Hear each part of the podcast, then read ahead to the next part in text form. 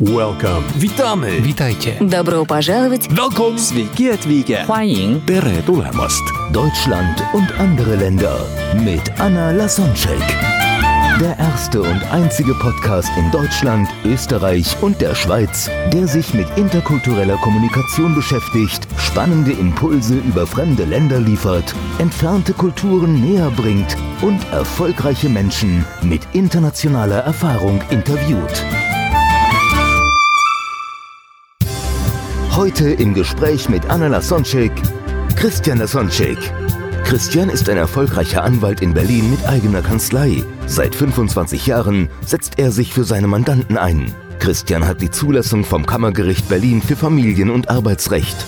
Er ist zudem im gesamten Zivilrecht tätig. Schon seit seiner Jugend wollte er immer nach Afrika reisen, unter anderem um einer Einladung nach Kamerun zu folgen.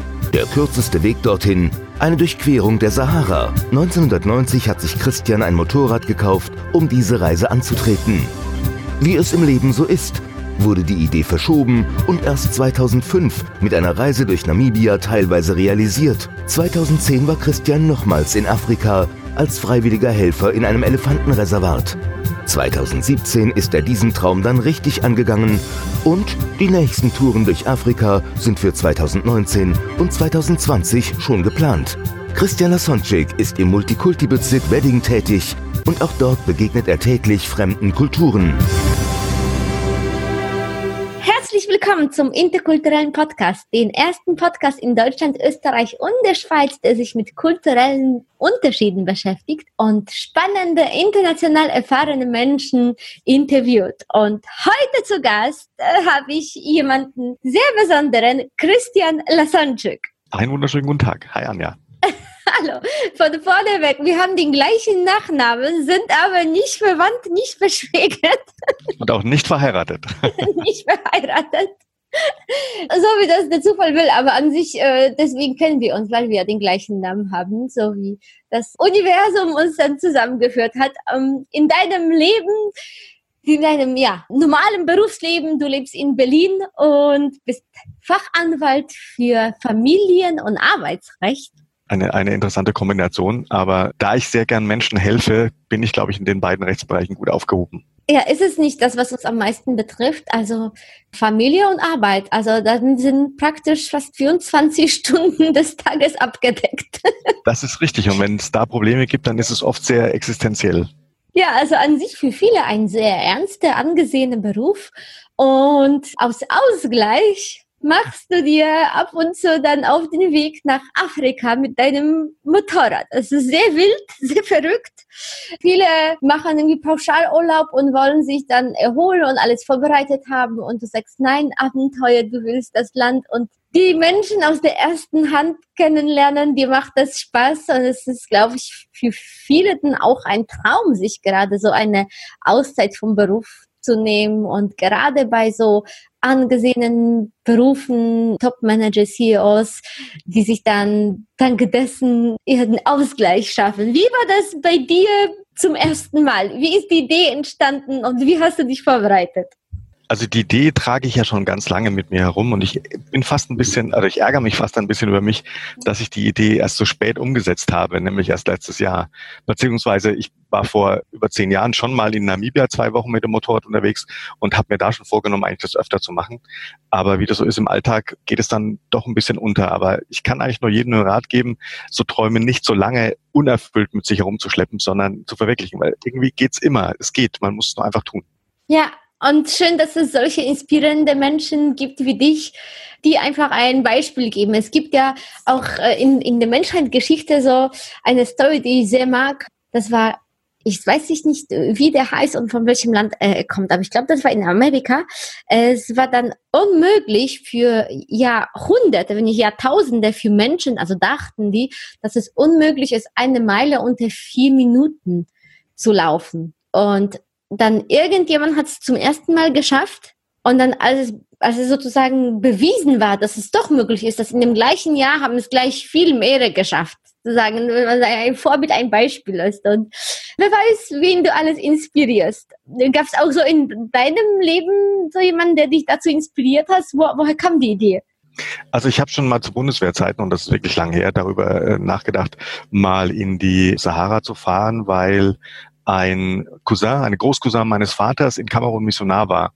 Und wenn er mal zu Besuch war, hat er immer gesagt, komm uns mal besuchen. Und da, da war immer die Idee, da mal hinzufahren.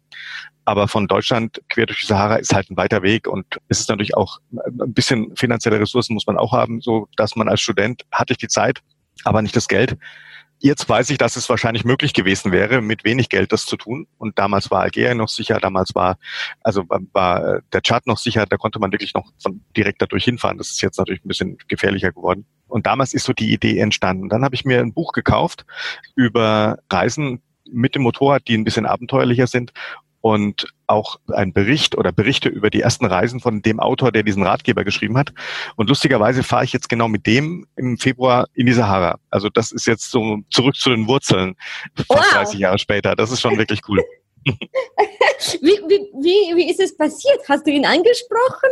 Oder wie kommt es, dass ihr jetzt zusammenfahrt? Also für viele ist es so, wow, Buchautor, ein Vorbild und plötzlich, ja, träumen wir werden wahr, du fährst mit ihm zusammen. Na, er ist natürlich, es, da er da, er da in diesem Leben aufgeht, ähm, hat er seine Passion zum, zum Beruf gemacht und ist Reiseveranstalter und macht eben genau diese Reisen seit über 30 Jahren. Und nachdem ich letztes Jahr mit einem Veranstalter war und der dieses Jahr wieder eine Tour angeboten hätte, ähm, rund um den Viktoriasee, als ich mich anmelden wollte, als ich mich dazu durchgerungen habe, mich wieder anzumelden, für, für einen Monat weg vom Büro zu sein, war die Reise voll. Und dann habe ich mich nach Alternativen umgeguckt und bin auf den gestoßen. Und dann hatte ich so ein bisschen vergessen in der Zeit. Und der macht eben dann im Februar jetzt diese Reise. Und äh, das war dann wirklich sehr, also hat mich an vieles erinnert. Und ich habe die alten Bücher rausgekramt und nochmal gelesen und mich daran erinnert, wie er mich damals auch zu dem Kauf des Motorrads inspiriert hat, mit dem ich jetzt in Afrika war. Also da kommt ganz viel quasi, als ob man wieder auf Anfang gesetzt ist und kann es nochmal 30 Jahre später starten sozusagen. Wow, zurück zu den Wurzeln. Genau, ja. Ja, und wie, wie reagieren so deine Freunde, Arbeitskollegen, Bekannte? Es ist so, also nicht, nicht jeder hat so eine Idee, so wild durch, durch Afrika mit dem Motorrad zu fahren. Also viele waren schon sehr überrascht und fanden das sehr mutig und sehr aufregend. Als ich die Reise gebucht hatte damals, fand ich es auch sehr mutig und aufregend letztendlich ist es dann gar nicht mal so gefährlich, wie man sich das vorstellt, einmal quer durch Afrika fahren, weil dort leben ja auch Menschen, die ihren Alltag da verbringen, wo man langfährt. Und deswegen kann es nicht sein, dass da natürlich jeder Quadratkilometer gefährlich ist. Das geht natürlich nicht. Aber es ist natürlich einfach ein anderes Leben. Und wenn man dann in der Wildnis campt, ist es schon spannend. Das ist man Zivilisationsmensch nicht mehr gewohnt, dass man, ähm, also welche Geräusche man da so nachts alle hört. Und das mhm. dann schon ein bisschen. Okay. Aber ja, viele, viele waren sehr überrascht darüber, dass man sowas macht und fanden es sehr abenteuerlich. Ich glaube, das steckte aber schon immer so ein bisschen in mir, so ein bisschen ein Abenteurer. Ich habe es nur zu wenig ausgelebt bis jetzt, aber ich habe mir vorgenommen, das jetzt in Zukunft öfter zu machen. Ja, ja, so ist es, dass uns unser Umfeld sehr prägt und wie dich damals das Buch inspiriert hatte, kann es sein, dass dann teilweise durch Familie, Freunde oder wie auch immer dann wie von der Idee abkommen, wenn die gerade nicht den gleichen Traum leben. Und deswegen habe ich so nach den Kollegen gefragt, aber du, du hast gesagt, egal, auch wenn du der Einzige mit der verrückten Idee bist, du ziehst das durch. Ja, das war, glaube ich, auch, was mich so ein bisschen ausgebremst hat, weil ich früher immer dachte, man müsste das, müsste ein paar gute Freunde zusammenbringen, mit denen man das dann macht. Und das ist halt extrem schwierig, dass tatsächlich man in seinem Freundeskreis genügend Menschen findet, die zur gleichen Zeit, also die das Gleiche wollen und zur gleichen Zeit Zeit haben und das dann auch machen. Und deswegen sollte man sich darauf eigentlich nicht verlassen, sondern es geht immer irgendwie auch anders. Und ich habe bei dieser Reise niemand der Teilnehmer vorher gekannt und habe jetzt, glaube vier oder fünf richtig gute Freunde, mit denen ich regelmäßig Kontakt habe, gewonnen. Also es geht immer, ne? Man muss, man muss es einfach nur tun. Und dann, gerade wenn so Menschen so eine ähnliche Reise machen, dann kann man ja schon davon ausgehen, dass sie ähnliche Interessen haben und dass man sich zumindest mit einem Teil von denen, die da mitreisen, auch gut versteht. Also die Chance ist einfach groß. Also man muss einfach den Mut haben und es tun. Auf jeden Fall ist schon das Gemeinsame, dass man so eine, eine durchgeknallte Idee hat und da wahrscheinlich sind auch andere Sachen ähnlich und wenn nicht, dann, dann ist es trotzdem schön. Ja, auf jeden Fall. Ja, wie, wie hast du dich denn vorbereitet? Wo, wo hast du dann angefangen? Also die Entscheidung getroffen hast, hast ja diesen Reiseveranstalter wahrscheinlich rausgegoogelt. Genau. Und was gibt's da Spezielles, was man braucht an Vorbereitung? Das wird einem natürlich bei dem Papierkram relativ viel geholfen. Also man braucht internationale Papiere fürs Motorrad, internationale Papiere, also einen internationalen Führerschein sollte man dabei haben. Dann braucht man Zollunterlagen fürs Motorrad, weil in Afrika ist es so, in den meisten Ländern, dass damit man das Motorrad nicht im Land verkauft, braucht man so ein Zolldokument, in dem vermerkt wird, dass man mit dem Motorrad ins Land gefahren ist und auch mit dem Motorrad wieder aus dem Land rausgefahren ist. Ansonsten müsste man Zoll zahlen. Und das bekommt man über eine ADAC. Also es ist eigentlich relativ einfach zu organisieren. Der Transport dorthin, den hat der Reiseveranstalter organisiert. Also wir sind natürlich wenn man nur einen Monat unterwegs ist, kann man natürlich nicht bis nach Afrika und dann nochmal quer durch Afrika fahren. Das wäre zu wenig Zeit. Also es wurde mit dem Schiff transportiert. Das hat der Veranstalter alles übernommen und er hat dann natürlich auch, was die weitere Ausrüstung angeht, ganz gut gebrieft. Das, das heißt, ihr seid geflogen und das Motorrad ist mit dem Schiff gekommen? Genau, das Motorrad ist zwei Monate, zwei Monate vorher mit dem Schiff auf den Weg geschickt worden. Zwei Monate vorher? Damit es auch auf jeden Fall da ist. Man muss, also wir haben es zwei Monate vorher in den Container verladen, sowas. Und dann hängt es halt davon ab, welches Schiff gerade frei ist und dann genug Vorlauf, damit es auf jeden Fall da ist oder damit die Motorräder auf jeden Fall da sind, wenn wir ankommen. Okay, da fragen sich wahrscheinlich einige, was, was kostet so ein Spaß? Die Reise an sich ohne unsere eigenen Flugkosten waren 3.680 Euro. Mhm. Da war der Motortransport mit dabei, das meiste Essen unterwegs, die Getränke, nein, die Getränke nicht, Essen, die Betreuung, der Transport der, der Ausrüstung, die wir nicht auf dem Motorrad transportiert haben, da fuhr also ein LKW mit. Es wurde gekocht, wobei wir bei, es waren immer zwei, waren auch Küchenhelfer. Und die Tourplanung natürlich, so die, die, die Infrastruktur, die Logistik der Reise war dabei. Den Flug hin und zurück, den mussten wir selber bezahlen. Mhm. Und natürlich bezahlt wurde nicht nur die Organisation des Ganzen und die Erfahrung von dem ja, Tourguide, sondern auch, auch die Freunde und das Zusammenbringen der Menschen das Gleiche wollen. Das ist, äh, das ist auch schön. Ja, und man hat schon gemerkt, dass der Tourguide eine, der hat auch, glaube 40 Jahre Erfahrung ähm, bei diesen Touren. Das hat man schon auch gemerkt. Das lief alles sehr routiniert ab und er konnte viel über die Länder und die Touren und auch von früheren Touren viel erzählen. Da okay. muss es ja noch abenteuerlicher gewesen sein, als es jetzt ist. Gibt es etwas so, so körperliches, wie man sich vorbereitet? Also Impfungen oder, oder vielleicht speziell etwas? Also wahrscheinlich so eine Tour weicht ab von einer Tour, wenn man irgendwie ein, zwei Tage Motorrad fährt. Also gibt es da etwas noch, was man davor auf jeden Fall braucht oder machen sollte? Also natürlich, die Impfungen sind auf jeden Fall wichtig. Dann ab Nordnamibia mussten wir Malaria-Prophylaxe nehmen, weil man dann eben in die Malaria-Gebiete hineinkommt. Für die Fitness hätte ich noch ein bisschen mehr machen können, aber klar, man muss auch natürlich auch fit sein, weil manchmal waren wir schon wirklich zehn Stunden auf Motorrad am Tag. Und wenn das Gelände dann ein bisschen schwieriger ist, es waren ja nicht nur Teerstraßen, sondern auch Piste, äh, manchmal auch richtig schlechte Piste, dann ist es schon anstrengend und zehrend und es ist heiß. Also so eine Fitnessvorbereitung ist schon sinnvoll. Da hätte ich noch etwas mehr machen können, aber es ging trotzdem auch so. Und mhm. natürlich habe ich vorher noch mal ein bisschen Offroad-Fahren geübt, weil das macht man ja hier in Deutschland auch nicht jeden Tag. Mhm. Ja, also deswegen macht es auch so viel Spaß und der Stolz ist umso größer, wenn du etwas geschafft hast, was nie so einfach war. Wenn es ja, einfach wäre, dann hätte es jeder gemacht. Genau. okay, ja gut, also das wäre es an Vorbereitung? Das war so an Vorbereitung. Da habe ich natürlich am Motorrad noch einiges anbringen müssen und verändern müssen, damit es für so eine Tour, wo man auf sich allein gestellt ist, auch fit ist. Das Motorrad ist immerhin auch 30 Jahre alt gewesen und stand fast zwei Jahre in der Garage ungefahren weil ich dazwischen eine, eine Maschine gekauft hatte, mit der ich mir hier in Deutschland herumfahren kann. Und da muss dann natürlich eine Menge gemacht werden. Da habe ich eine Menge Zeit reingesteckt, damit die aus dem Altersschlaf geweckt wird. Aber es ist auch eine, glaube ich, tröstende Nachricht für viele, dass man auch mit einer 30-jährigen Maschine, die unbenutzt war, etwas zaubern kann in Afrika. Ja, und ich dachte mir, das macht Sinn. Das ist so eine alte Technik, die hat, kann jede Werkstatt überall auf der Welt reparieren, weil es halt keine Elektronik dran. Es ist wirklich einfach. Es ist wirklich ein einfacher, also eine ganz einfache Maschine. Und das war, da habe ich mich auch wohl mitgefühlt, weil ich kenne die halt auch schon ganz lange. Mhm, das heißt, man da brau braucht nicht das neueste Schnickschnack. Nein, nein, nein. Okay. Es war auch auf unserer Tour auch kaum einer mit einer richtig neuen Maschine dabei, vielleicht zwei, drei. Aber es gibt natürlich auch Touren, ähm, oder es gibt auch Leute, die fahren mit einer ganz neuen Maschine es ist halt so, wenn da Elektronik dran ist, eine Werkstatt in Afrika kann die kann das halt eventuell nicht reparieren, mhm. ähm, wenn man es sich selber kann. Und so ein ganz einfaches Ding, das können die meisten, die schon mal einen Motor repariert haben, reparieren. Okay. Ja, schön. Und dann der, der Tag ist gekommen, du bist ins Flugzeug gestiegen und ja, du landest in Afrika. Kannst du dich noch erinnern an das Gefühl? Wie war das für dich?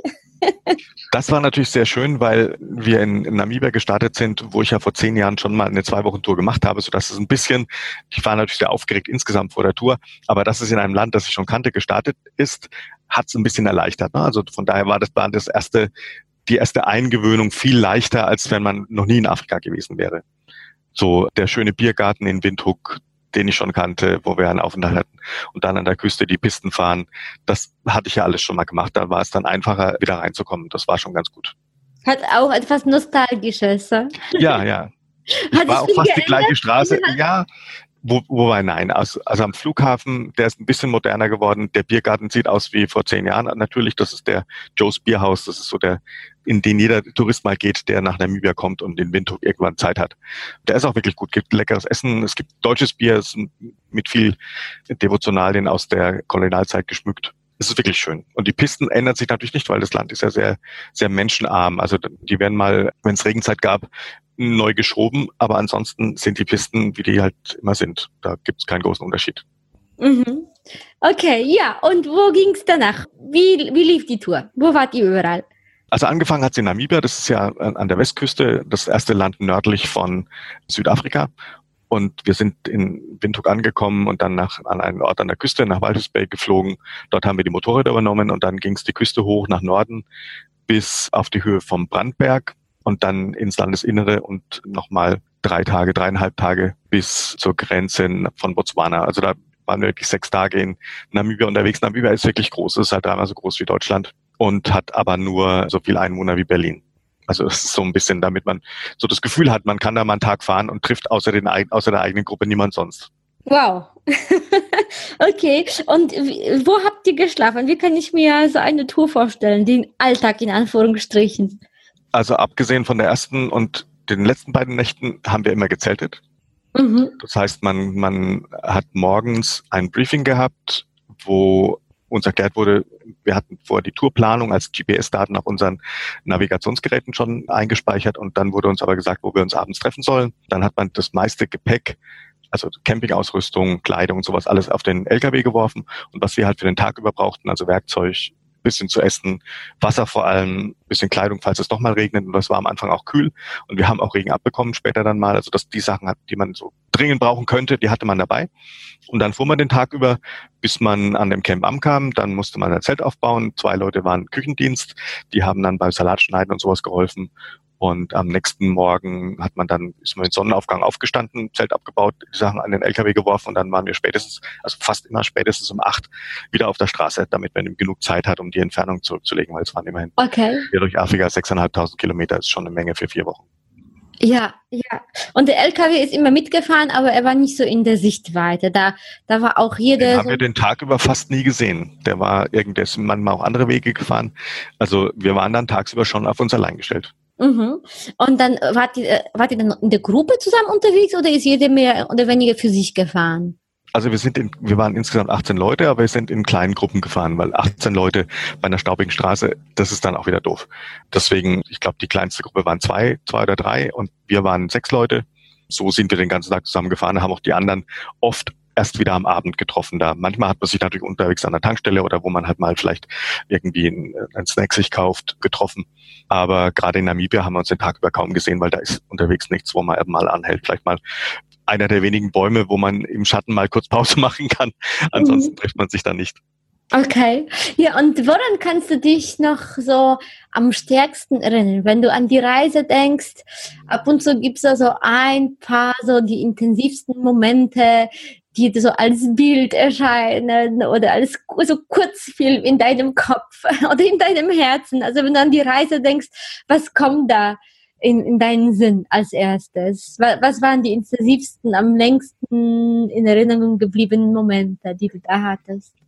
Also was generell in meinem Kopf geblieben ist, ist, dass man irgendwelche Probleme, die man unterwegs hat, immer irgendwie lösen kann. Entweder mit der Hilfe von Einheimischen oder indem man sich innerhalb der Gruppe hilft, ne, Stichwort Schwarmwissen, irgendeiner kann, weiß immer was dazu beizutragen und dann kann man jedes Problem lösen. Das war schon mal ganz wichtig, um so ein bisschen Vertrauen aufzubauen, dass man auf sich allein gestellt durch Afrika fahren kann. Meinst ähm, du, dass du aus der Reise das mit nach Deutschland hm, mitgenommen hast, dass, dass du dir jetzt weniger Sorgen machst, auch in, in Notfällen und unvorhergesehenen Situationen, dass das irgendwie so in dein Blut geflossen ist?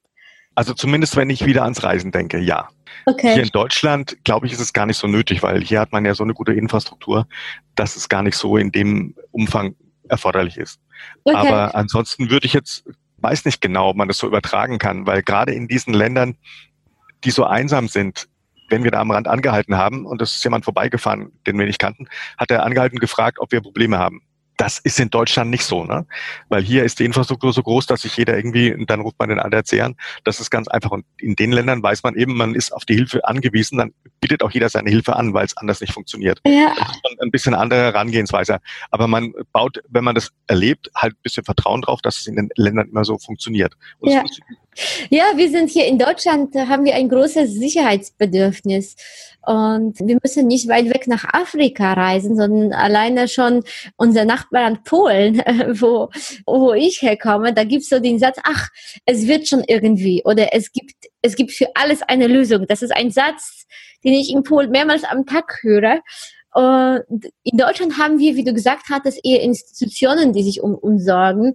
Zum Beispiel, wenn ein Auto irgendwo mitten auf der Autobahn stehen bleibt, dann gibt's ADAC. In Polen ruft man immer noch eher Freunde an, die dann mhm. einen abholen und helfen. Und da ist natürlich Afrika noch ein extrem, extremeres Beispiel, wo die Menschen, glaube ich, durch das Fehlen der Institutionen gelernt haben, einander zu helfen. Ja, das denke ich auch. Hier, wir sind halt hier in, in, in der Zivilisation oder in der besonders entwickelten Zivilisation das gar nicht mehr gewohnt, dass wir überhaupt in eine Situation kommen, wo man Hilfe braucht.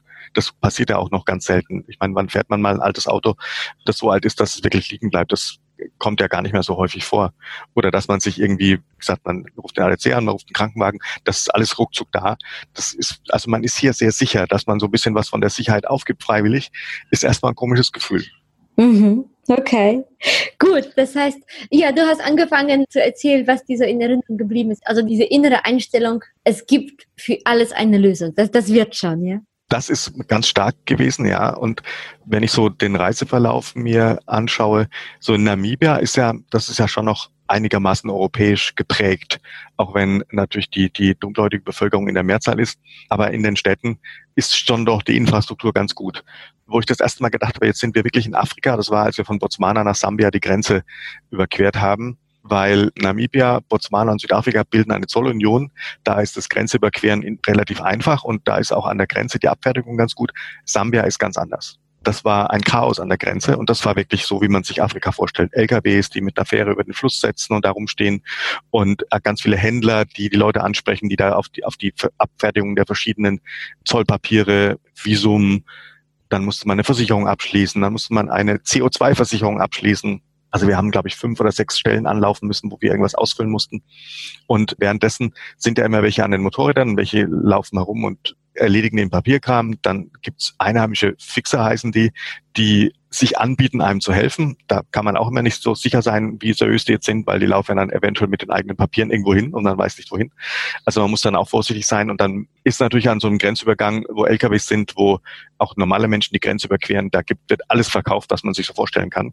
Und natürlich gibt es da Kriminalität, da gibt es Prostitution. Also das ist ein heißes Pflaster und das ist was, was wir an den Grenzen vorher nicht gesehen hatten. Das war, da war man wirklich erstmal in Afrika. Morgen geht es weiter mit den interkulturellen Erfahrungen von Christian Lasonczyk.